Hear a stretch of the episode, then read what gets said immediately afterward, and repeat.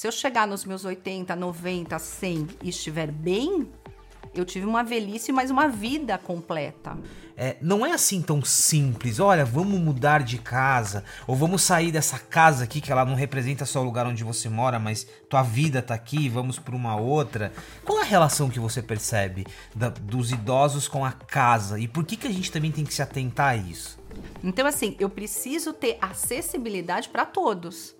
Então é importante a gente trazer isso no sentido de o que, que é uma cidade amiga do idoso? O que, que é um bairro amigo do idoso?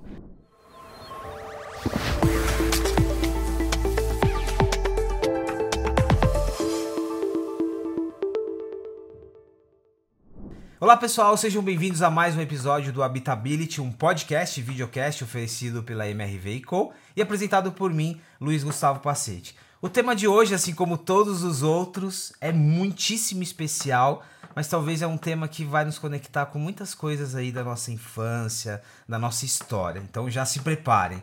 E eu recebo aqui Raquel Vanshoff Katz. Tá certo? Me corrige. Tá certo. Tá, tá certo? Eu consegui de primeira? Conseguiu, conseguiu. Gerente da área de assistência social da Unibis. E a gente vai falar um pouquinho sobre população idosa que pode parecer que é uma conversa sobre população idosa, mas é uma conversa sobre nós, que ainda não passamos dos 60, e para quem passou dos 60 é uma conversa sobre desconstruir muitos estereótipos aqui. Raquel, a gente já conversou bastante de bastidor, é, queria super agradecer por você estar aqui e para trazer um pouquinho para a gente de vivência, é, de experiências, de histórias, mas sobretudo para desconstruir muita coisa que a gente acha que é e às vezes não é. É isso mesmo. Obrigada, eu agradeço. Acho importante esse tema. A gente conversou bastante sobre isso, então tem a ver com a população idosa que já chegou nos 60, a população idosa que está envelhecendo. E para essas pessoas que estão chegando, então somos nós, né? O que, que eu quero hoje, que já não é mais o futuro. Então a gente recebeu agora o censo, né? 2023, então hoje são 33 milhões de pessoas então, o que, que a gente considera população idosa? É isso que é muito importante da gente, primeiro, desconstruir o que aconteceu e o que agora. Então, população idosa são pessoas que têm mais de 60 anos. Está aí na lei, tem um estatuto da pessoa idosa, que é o que rege. Então, que traz a ideia do quê? De cuidado, de acolhimento, de responsabilidade, de deveres, da onde a gente se encaixa nisso. Mas eu acho que mais do que você começou falando, é a questão das relações que a gente tem. Então, seu público é um público completamente diverso, né? Então, a gente está falando de um país, ou de uma cidade, ou de um estado que a gente quer com mais acessibilidade, com mais inclusão, com mais espaços de convivência. Então, a gente está falando da relação do meu filho, do seu filho, da criança, ao longo da vida, para quem vai envelhecer, para quem tem a oportunidade de envelhecer. Então é uma oportunidade. Aqui já, aqui já, já, aqui já é uma primeira desconstrução e eu achei interessante de você trazer a palavra oportunidade. É, porque a gente, a gente associa o envelhecer, é claro que não generalizando, né? mas muitas pessoas ainda associam envelhecer a algo ruim, né? Algo que vai ser sobre menos e não sobre. É, é sobre subtrair, não sobre somar. O que, que, a gente tem de mitos ainda? E aí, principalmente da tua experiência, não só de familiarmente conviver com uma pessoa, com uma pessoa 60 mais, mas no trabalho, assim, o que, o que tem de mito sobre essa população? Excelente colocação. É, o que, que a gente tem que fazer? A gente tem que desconstruir. Primeiro, envelhecer não é doença. Não é porque eu tenho mais de 60 é que eu fiquei doente. Não é porque eu tenho algumas doenças com esse processo de envelhecimento, que podem ser doenças crônicas e que vão piorar ao longo do tempo, que eu sou uma pessoa com problema, com deficiência ou com algum tipo de dificuldade. Então, assim, o que, que hoje a gente tem? Alternativas para esse processo. Então, eu tenho que ter dispositivos, então eu posso usar uma bengala eu posso fazer com que o meu espaço, o meu ambiente não tenha escadas. Então, que ambientes que eu vou criar para que eu melhore aquela pessoa que tem alguma dificuldade ou alguma doença? Então, a primeira coisa, envelhecer na doença. Eu posso criar alternativas para que essa pessoa envelheça bem. Então, que ela tenha mais anos, mas que sejam anos de qualidade. Faz sentido. Então, assim, a gente vai desconstruindo alguns tipos de, de, de estereótipos, né? Então, o velho com a doença, o velho com a bengala, o velho com a cadeira. Então, funcionalmente, eu tenho que ser uma pessoa ativa desde sempre, de hoje até o meu processo de envelhecer. Se Deus quiser, para quem não acredita, mas nesse processo todo, se eu chegar nos meus 80, 90, 100 e estiver bem, eu tive uma velhice, mas uma vida completa. Então, eu estou falando de saúde, eu estou falando da, da educação, eu estou falando da alimentação, eu estou falando de uma composição, de um conjunto de, de, de, itens que vão fazer com que você, a partir dos seus 60, se você se aposentar de um trabalho ou não, você continue ativo. Então, eu estou falando da sua rede de relacionamentos. Se você construir uma rede de relações, então, se você tem amigos, se você tem o seu vizinho, se você cuida do seu próximo, se você está num ambiente onde você tem relações, você vai construindo e fortalecendo essas relações. Quando você tiver 60, 70, 80, essas relações vão estar tá cada vez mais fortalecidas. Então, isso vai te trazer uma rede de apoio melhor. Olha que interessante, assim. É, é, é, a, a gente tu, falou um monte de coisa. Explica... Não, mas a tua, a, a tua explicação, ela deixa claro que a nossa conversa aqui ela não é sobre envelhecer, ela é sobre viver. O exemplo que você está dando aqui viver. é sobre viver. É, uma, é a construção de uma vida que, consequentemente, é, é, na oportunidade de envelhecer, quando você fala de relacionamentos e por aí vai. Eu acho interessante também, é, é nessa desconstrução de estereótipo, as pessoas se sentam mais elas, elas, elas consomem, elas viajam, e elas não viajam só naquele estereótipo de viagens limitantes, elas viajam, claro, aquelas que têm oportunidade e fisicamente também, viagem e aventura, elas têm vida sexual ativa, isso é muito interessante. Então é engraçado como a gente começa aqui a desconstruir algumas coisas, mas já trazendo para o nosso, pro nosso, pro nosso dia a dia. É uma questão é, cultural. Antes, nos bastidores, a gente estava falando um pouquinho sobre origem, sobre cultura, sobre a nossa conexão com, a, com, a, com o passado, com a ancestralidade. É, a, geralmente a gente, vamos supor, a gente olha para a cultura oriental, para o Japão, a forma como eles tratam é, os idosos, para outras culturas. Quando você olha para o Brasil e aí é, fazendo uma reflexão sobre o teu dia a dia, a convivência, o contato, o que você percebe? É, é claro que falar do Brasil tem uma complexidade pelo nosso tamanho, mas como que nós tratamos os nossos idosos hoje? Que tipo de situações você vê? Você vê reverência? Você não vê? Você vê a ausência desse respeito? É, você falou de uma rede de oportunidades né? Você falou de viagem, você falou de espaços. Então, assim, é importante que a gente tenha uma ideia. Não é porque eu passei dos 60 é que eu vou ficar nos meus aposentos e que eu vou ficar lá dentro de casa, ou eu vou obedecer aos meus filhos, ou eu vou morar em algum outro lugar, porque já não, não tenho mais condições de morar na minha casa. É importante que o seu público, né, que é tão diverso, ele entenda que é um processo de se organizar ao longo da vida. Então, eu tenho que organizar a minha vida financeira, eu tenho que organizar a minha vida no trabalho, eu tenho que organizar a minha vida de rede de relacionamentos. Quando eu chegar nos 60, eu posso optar se eu vou ou não me aposentar. Se eu tiver essa oportunidade, né, tiver guardado ao longo da vida, tiver as minhas economias, se eu for uma pessoa diferente, se eu tiver educação, se eu tiver acesso, quanto mais acesso eu tiver, mais cuidado eu vou ter comigo, mais cuidado eu vou ter com a minha educação financeira, mais cuidado eu vou ter com o meu corpo, com a minha alimentação. E aí o que, que acontece? Eu tenho mais oportunidade, então eu vou viajar, eu vou viajar para ambientes aonde? Onde comporte, né? Eu não vou subir um monte, a não ser que eu tenha treinado a vida inteira e eu continuo sendo um atleta com 60, com 70 ou com 80. É mais uma idade, então é mais uma fase da nossa vida. Então é importante que a gente faça essa organização ao longo da vida. Então eu continuo, eu tô fazendo atividade física, eu não sei se você tá, mas é uma troca. Então, meu corpo pede. Então, quanto eu estou conseguindo me organizar, o quanto eu estou ensinando para os meus filhos, e eu acho que é por isso que é, é muito legal, eu estava comentando ali fora, é, trazer esse tema. Eu acho que trazer o processo de envelhecimento é, para todo mundo. É uma educação continuada para quem é profissional, para quem trabalha na área da saúde, para quem trabalha na área da assistência, para quem trabalha na área da habitação. Então a gente vai trazendo. O que, que eu vejo? Eu dentro da organização social que eu trabalho, a gente tem diversos serviços, né? Então um dos serviços, é, os idosos passam um dia conosco. Então, eu tenho um espaço onde eu vou trabalhar um, um, ponto, né? Que é o que nós estávamos falando. Eu tenho uma horta que eles plantaram, então eu vou trabalhar atividades o quê? Resgatando essa memória afetiva, os vínculos familiares, porque o que eu quero? Eu quero que ele saia desse trabalho, eu, eu quero que ele saia desse dia, volte para casa e resgate isso com a família. Então, tudo tem um fundamento, mas quando a gente fala assim, eu tô dentro da minha casa, o que eu quero? Se eu consigo mostrar para o meu filho que eu cuido bem do meu próximo, se ele tem 60, 70, 80, eu consigo fazer com que ele se sensibilize e ele saiba, olha, o que eu quero para minha mãe? Eu quero para mim. Então eu vou cuidar do meu próximo.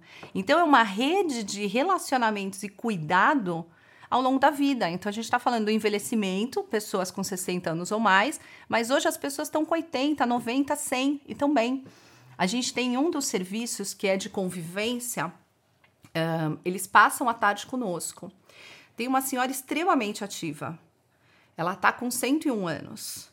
Então ela vai, ela dança, ela caminha, ela faz atividades e ela tá bem nesse momento. E interessante que num outro, num outro dia a filha tentou participar. Então eu tinha várias gerações ali. Então eu tinha a mãe de 101, a filha tem 70 e pouco, que eu acho que era mais nova. E, e assim, aí vão os filhos dos filhos, os netos. Mas assim, você vê que a composição não, não, não fluía. Então você também tem que definir o que, que eu quero para mim quando eu envelhecer. Então... O Kel, você trouxe um outro aspecto interessante. Primeiro que você me fez lembrar, tem uma jornalista que eu admiro muito, a Cora Ronai, e a mãe dela tem, se eu não me engano, entre 93 e 96 anos, e ela, ela nada, e ela nada, e, e, e maratonas, e, e viaja. É, é, esse aqui já é um exemplo que me vem à mente, mas a gente tem muitos outros. E é isso, né? Ela, ela, é, ela trouxe esse estilo de vida e tudo bem. É, mas você me trouxe uma questão aqui geracional. É, e aí, me, colo me colocando no lugar também, é, tem um processo de aprendizado aqui, né? Por mais que seja minha mãe ou minha avó, eu, tenho, eu preciso aprender a conviver, porque a gente tem. É, não é conflito, mas a gente tem diferenças de perspectiva, de hábitos e por aí vai. E, e, e me parece que essa é uma dinâmica interessante que também você deve aprender muito com ela, né? De trazer um neto, de trazer um filho e, e colocar ali numa convivência quem envelheceu, quem está nesse processo, então eu tenho 60, 70, 80, hoje é diferente de como nós vamos envelhecer. Vamos chegar nos 60, 70. E é diferente como os meus filhos vão chegar. Então, esse público de 30, 40, que está chegando e que vai ter esse processo, já está imerso, por exemplo, em inovação. Já está imerso a tecnologia. Já está imerso as, as questões do ambiente menor com espaços compartilhados. Então, a gente está também aprendendo quais são as melhores alternativas, porque a gente envelheceu, mas a gente não teve tempo para aprender para discutir, enquanto outros países que já são desenvolvidos tiveram muito mais tempo. Você trouxe a experiência do Japão. Então, quantos, quantos anos, quantas décadas a gente demorou para envelhecer, para poder ter centenários, para trabalhar alimentação, o espaço, o que aqui o Brasil não teve. Então, assim, o que a gente está trazendo à luz, eu volto a isso. É importante a gente trazer esse processo de envelhecimento, porque a gente está falando com um público jovem, mas que vai ter que ceder o lugar dentro do transporte público, que vai ter que pensar na educação. Quando ele chegar para se apresentar no mercado, ou se ele for fazer um, uma conversa, porque é um público que vai comprar, é um público que vai investir, é um público que está é, que tá muito potente no mercado. Então ele vai ter que saber se expressar, ele vai ter que saber se comunicar. Ele não vai poder correr, ele não vai poder. Vamos lá, mudou o assunto. Não, eu vou ter que achar alternativas. Então é uma educação para os profissionais que estão na área ou não, mas para os jovens que estão chegando e como que eu quero que isso aconteça. Então tudo isso vai fazendo sentido e a gente percebe que esse trabalho entre gerações funciona muito. A gente trabalha com escolas, então a gente dá oportunidade um, das escolas em vários períodos as crianças estarem conosco. Tem muitas delas que não têm avós, tem muitas delas que têm. Então, qual é a alternativa? Então, você vem, você coloca o protagonismo naquele jovem, naquela criança. Essa semana nós tivemos um grupo de uma escola do terceiro ano. Então, as crianças ficaram, apresentaram um teatro em cima de um livro que eles estavam lendo. E aí, é, depois eles dividiram essa informação. Então, do, crianças, né? Que estavam contando o que eles tinham achado daquele livro, com aqueles idosos que nunca tinham lido aquele livro, que era um livro completamente diferente, não tinha isso. E aí essa troca, então é uma troca rica de oportunidades. Então para quem teve, para quem não teve. Então quando você vai olhar no olho da criança e fala assim, nossa, eu acho que eu consegui alcançar aquela sensibilidade de dizer: opa, vai devagar, não esbarra naquela idosa que você está passando na rua, olha, toma cuidado, ou cede seu lugar. Entender que a velhice não é doença, mas que existem algumas dificuldades ao longo da vida e que a gente vai ter que lidar com isso. Se eu tiver com 30, se eu tiver com 40, se eu tiver com 50. Então, hoje eu tenho uma mãe que, você estava comentando também, né, dos nossos pais. A minha mãe, para mim, é um orgulho. Ela vai fazer 70 e ela virou voluntária agora. Então ela entendeu que ela tinha que achar mais uma alternativa. E assim, ela é muito mais agitada do que eu. Então ela vai, ela vai de metrô, ela anda de transporte. Então, assim, ela, ela arranja alternativas. E essa rede de relacionamento para ela está fazendo toda a diferença. Então, Meus... Ela tem amiga, ela fala no telefone. Minha mãe, que ela tem 78, meu pai tem 77. Estou na mesma, na mesma faixa ali também. É, e é interessante, tem, tem um aspecto da tecnologia que eu já vou trazer, mas agora, e aí é uma pergunta que eu quero te fazer, porque eu estava refletindo, a, além desse aspecto geracional do exemplo que você deu, eu tava, e aí muito a ver com habitability aqui, eu estava refletindo muito recentemente sobre o, o papel que uma casa desempenha para uma, uma pessoa idosa. Porque muitas vezes, né, quando o tempo vai passando e aí é, num caso específico em que você, você, você vai mudando o contexto, né? Às vezes você tem uma casa que ela é muito grande, ou que. É, aí das, do, dos, dos, desafios de mobilidades. É, você vai. É, os filhos começam a tomar algumas decisões. E eu percebo, eu já vivenciei isso com meu avô, e agora eu começo a observar um pouquinho com os meus pais.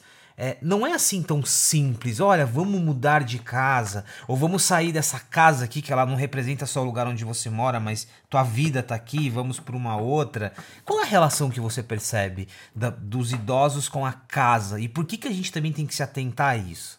Você falou em, duas coisas que assim, é o protagonismo da pessoa, ela tem uma história de vida, ela tá lúcida, ela tá consciente, então ela tem que tomar a decisão a gente tem a oportunidade, uso essa palavra de novo, da gente é, mostrar as dificuldades que vêm acontecendo.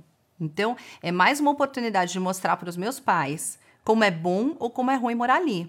E o quanto tem de benefício mudar de casa, se isso fizer sentido para ele. Porque, assim, é o que você falou, traz a relação de uma vida inteira dentro da casa. Né? Hoje a gente tem diversas alternativas de moradia. Então, nós temos as instituições de longa permanência, que podem ser públicas, que podem ser privadas, né? E aí a gente tem características dependendo da funcionalidade, da dependência daquela pessoa para ir morar lá ou não. Mas aonde a gente quer? A gente quer que a pessoa envelheça dentro de casa. Eu quero morar, eu quero viver, nascer, crescer, envelhecer e morar na minha casa. Então, o que eu preciso? Eu preciso de uma rua menos estreita, eu preciso de uma calçada adequada. Eu preciso de uma calçada para mim hoje. Imagine quando eu tiver 70, 80, 90. Então, assim, eu preciso ter acessibilidade para todos. Então, é importante a gente trazer isso no sentido de o que, que é uma cidade amiga do idoso? O que, que é um bairro amigo do idoso? Né? É, são conceitos de que eu tenho a oportunidade de trazer aquilo que te faz sentido. Aqui, aqui é outro aspecto interessante. Uma cidade amiga do idoso, ela é amiga de todo mundo, ela né? É amiga de todo é, mundo. É, aí é que, que não, é, não é só para o idoso. É, essa é uma leitura bem interessante também. E aí a gente traz o quê? A gente traz particularidades. Eu vou adaptar uma mesa, eu vou adaptar uma cadeira, eu vou tirar a escada e vou por uma rampa. São coisas que eu posso fazer. Então, hoje o mercado imobiliário pensa nisso. Então, eu tenho espaços compartilhados, né? Jovens, idosos, mas eu tenho serviços ali. Então, eu posso ir morar num local onde eu tenho serviços à minha disposição, além da convivência? Posso. Se assim eu quiser. Se eu quiser morar na minha casa, quais são as adaptações que eu tenho que fazer dentro da minha casa? Então, eu tenho que adaptar um banheiro, eu tenho que adaptar o meu quarto. Se eu moro em casa, eu tenho que talvez readequar. Tem escada, não tem escada. Então, eu posso tentar achar alternativas, porque o melhor ambiente é onde eu escolho morar, é onde eu escolho viver. Né? Então, assim, o que faz sentido e o que é mais respeitoso é que a gente dê o protagonismo para aquela pessoa. Então, aonde você quer ir? Por que, que você quer ir? Né? Tem, tem que fazer sentido. Quando faz sentido para você, tra trabalhar com envelhecimento para mim faz sentido, né? Eu, eu falo, eu até brinco assim, para mim é até um pouco de egoísmo, porque é o que eu quero quando eu ficar velha, né? Como, como que eu quero envelhecer? Então, assim, o respeito que eu quero, a dignidade que eu quero, o, o, o, protagonismo, a autonomia. Então, como que eu vou criar essas alternativas? E eu acho que é um mercado que está crescendo, todos, né? É, e as pessoas estão percebendo isso. Então, é uma oportunidade de você falar: opa, tem um mercado ali. Como que eu vou fazer? Eu vou construir de que forma? Quais são os ambientes que eu posso? Já estou construindo mesmo. Quais são os ambientes que eu posso colocar que a porta seja um pouco mais larga, que eu tenha um banheiro mais acessível, que o piso seja num outro formato, que eu trabalhe com a iluminação, né? São pequenos detalhes que a gente pode fazer para a acessibilidade de todos. Cal, em relação à tecnologia, e aí vou dar o exemplo da minha mãe aqui, você diariamente ali tem muitos exemplos. É, minha mãe, com 78 anos, ela na, na pandemia, como muitas pessoas, na pandemia ela passou a utilizar o WhatsApp, por exemplo. Para minha mãe, o conceito de internet, ele ela não, não existe para ela. Né? O conceito de internet não existe. Ela, mas ela usa o WhatsApp. E desde que ela começou a mudar o WhatsApp, usar o WhatsApp, a vida dela mudou em vários aspectos, em muitos aspectos. E aspectos positivos também. É, esses dias ela me mandou uma mensagem escrito assim. E, é, e, e aí eu já fiquei surpreso, né? Porque ela nunca escreveu. É sempre, ela sempre mandava áudio.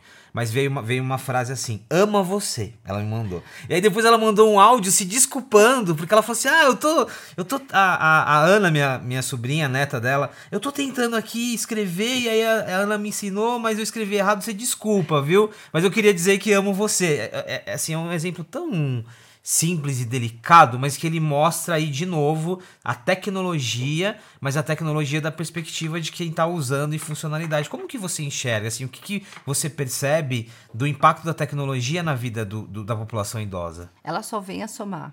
Eu acho que nesse momento da pandemia e pós-pandemia, ela só somou, ela só agregou. Então, as pessoas que já têm mais de 60, elas têm um processo de resiliência até diferente do público um pouco mais jovem quando a gente percebe as dificuldades, questões de saúde mental, o que, que a gente percebeu? Que era mais difícil, mas elas começaram a fazer uso da tecnologia justamente para não se sentirem tão sozinhas. Então, assim, é, a gente teve a oportunidade durante a pandemia de criar grupos para as pessoas que não sabiam usar o, WhatsApp, não tinham a oportunidade de ter um, um um tablet, alguma coisa em casa, algum tipo de dispositivo para nos encontrar visualmente, ali virtualmente. E aí a gente foi ligando para as pessoas. Então a gente foi ensinando durante a pandemia. E a gente teve muito, assim, para espanto da, da, da equipe toda, as pessoas começaram a aderir. Então, até hoje, os grupos de WhatsApp vêm. Bom dia, boa noite, boa tarde. Olha, apareceu na mídia tal lugar. Olha, escrevi errado. Aí uma mostra a figurinha que riu.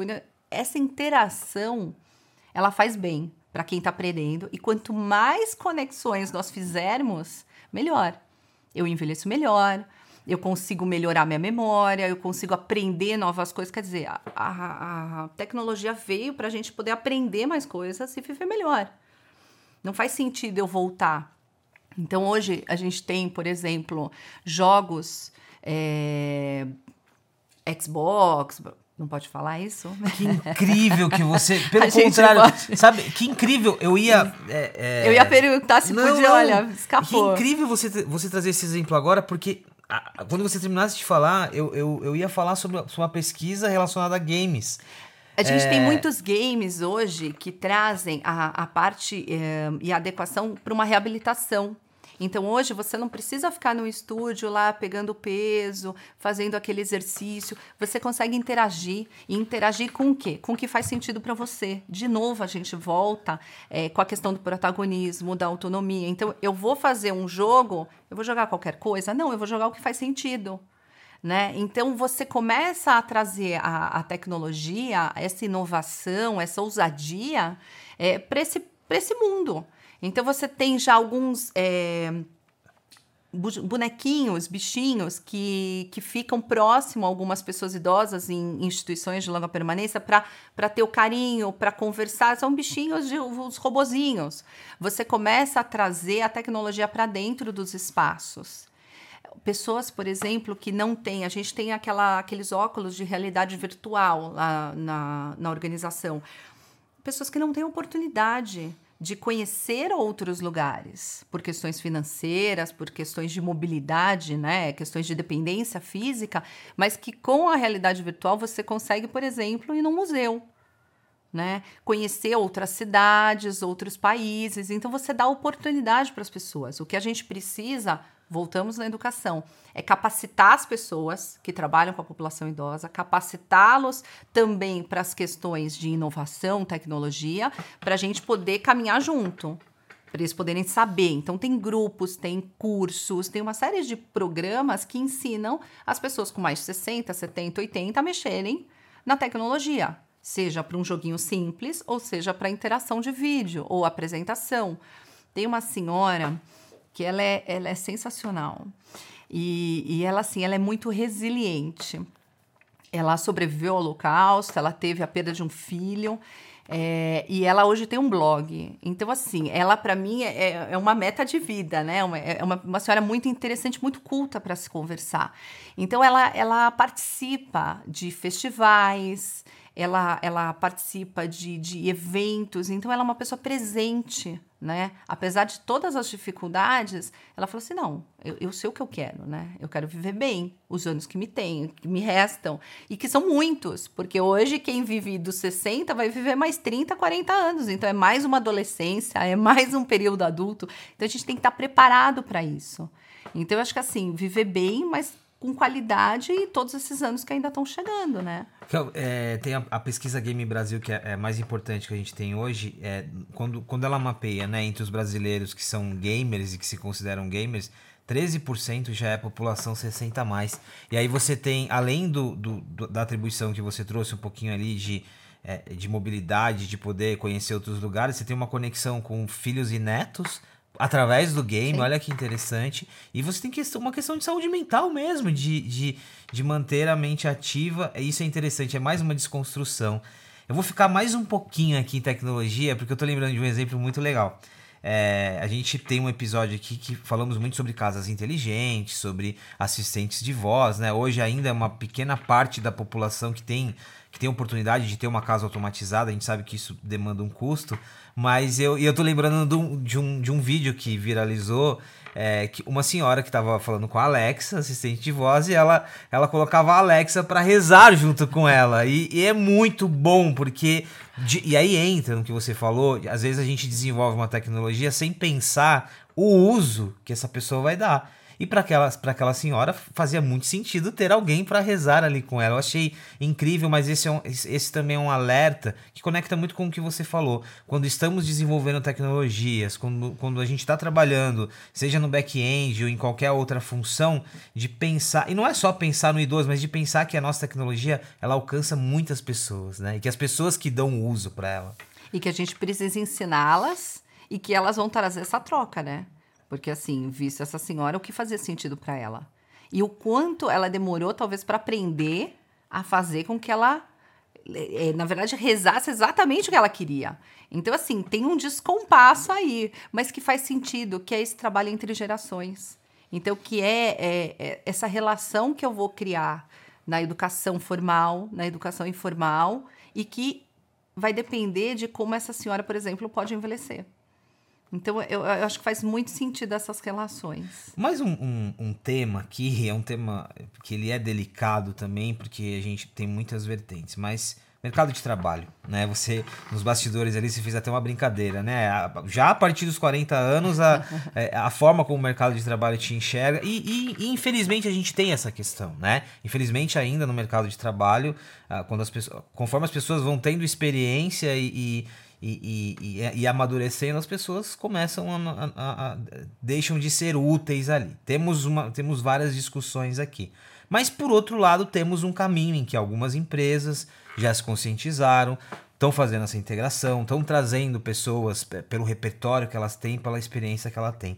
Como que você começa a enxergar isso no, no médio e longo prazo? Essa convivência intergeracional no trabalho, né? as empresas absorvendo esse conhecimento que muitas vezes ele é descartado, infelizmente é uma palavra forte, mas ele é descartado. Como que você enxerga isso e o quanto esse assunto ainda tem que ser discutido? Então, a gente trabalhava muito no imediatismo, né? Nessa troca de empregos, nessa relação, pouco de relacionamento, mas mais de números, de dados. De... Então, assim, é, as profissões vão mudar. As profissões já estão mudando. A relação com o trabalho já está mudando. E a gente já começa a perceber que todo esse conhecimento, essa bagagem, essa resiliência, ela faz sentido em vários momentos. Então, muitas vezes eu preciso ter pessoas próximas que sabem lidar com essas situações adversas. A gente viu muito isso na pandemia, a gente viu muito isso pós-pandemia. Então, como que essa relação de trabalho? O que a gente tem visto muito é ressignificar essa, esse momento da aposentadoria. Antes a gente falava, você vai para os seus aposentos, né? Você fica lá no seu cantinho, você sai do mercado de trabalho, você não é mais útil. Hoje não, a gente enxerga que eu vou me aposentar, se é que eu vou me aposentar, né? Porque a gente não tem uma, uma previdência para isso, a não ser que você se organize ao longo da vida para viver bem e envelhecer bem, né? Do jeito que você está hoje, trabalhando, e você pode ressignificar sua velhice. Né? Ressignificar seu, seu, seu, seu ambiente de trabalho. Então, a gente tem muita gente no trabalho informal, a gente tem muita gente aprendendo novamente a desenvolver habilidades. Então a gente tem grupos de geração de renda, trabalho informal. Olha, eu a vida inteira, principalmente pós-pandemia, eu tinha uma empresa e essa empresa quebrou. O que eu vou fazer? Eu não sei começar do zero, né? Então, assim, ressignificar esse momento, que esse momento não vai ser, não vão ser um, dois anos, eles vão ser muitos anos, vão ser décadas. Então, assim, eu preciso estar preparada hoje para saber o que eu quero no meu futuro e como que eu vou fazer essa projeção. Então, o que a gente percebe é que as pessoas estão tentando se preparar. E a gente tem a função do quê? Né? A mídia, a, a, as escolas, as, as, as entidades. Fazer o quê? Educar. Educar. Eu preciso saber que eu vou envelhecer e eu vou envelhecer por muitos e muitos anos. Então, como que eu vou fazer esse processo? O, o, o trabalho não é mais o mesmo. As profissões estão mudando. É claro que tem profissões que vão ficar, mas como que eu vou me adaptar a isso? Mesmo a pessoa idosa, é, ela está também aprendendo e se adaptando ao sistema. Ela também está fazendo com que a inovação e a tecnologia venha. É, tem uma senhora, ela é uma graça, ela, ela ajudou a desenvolver a Associação Brasileira de Alzheimer, ela tinha uma mãe com, com isso, e, e ela é uma pessoa que, que assim, eu admiro muito, ela acabou de juntar e, e unir vários colaboradores para montar um livro, falar sobre isso. Mas ela é uma pessoa que começou a empreender depois dos 60.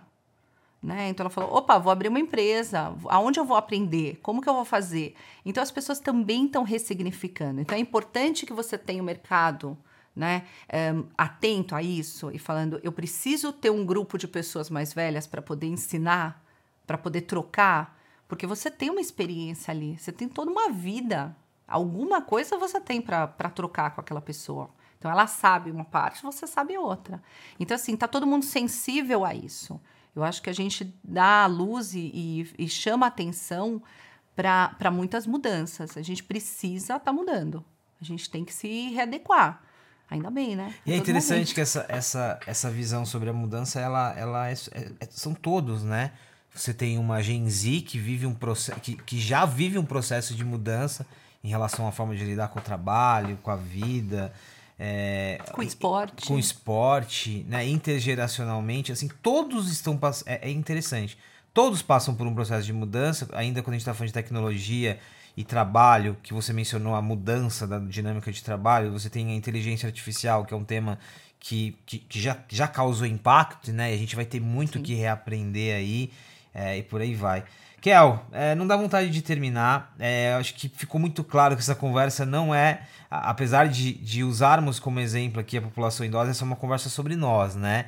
E aí eu queria terminar com uma pergunta muito pessoal, assim, do momento em que você começou a trabalhar é, com a população idosa e, e, e, tirar aprendizados aqui, o que, o que você mudou no seu processo de envelhecimento? Assim, que coisas você aprendeu e, e consegue aplicar é, que talvez se você não tivesse tido essa experiência e se despertar, você não aplicaria?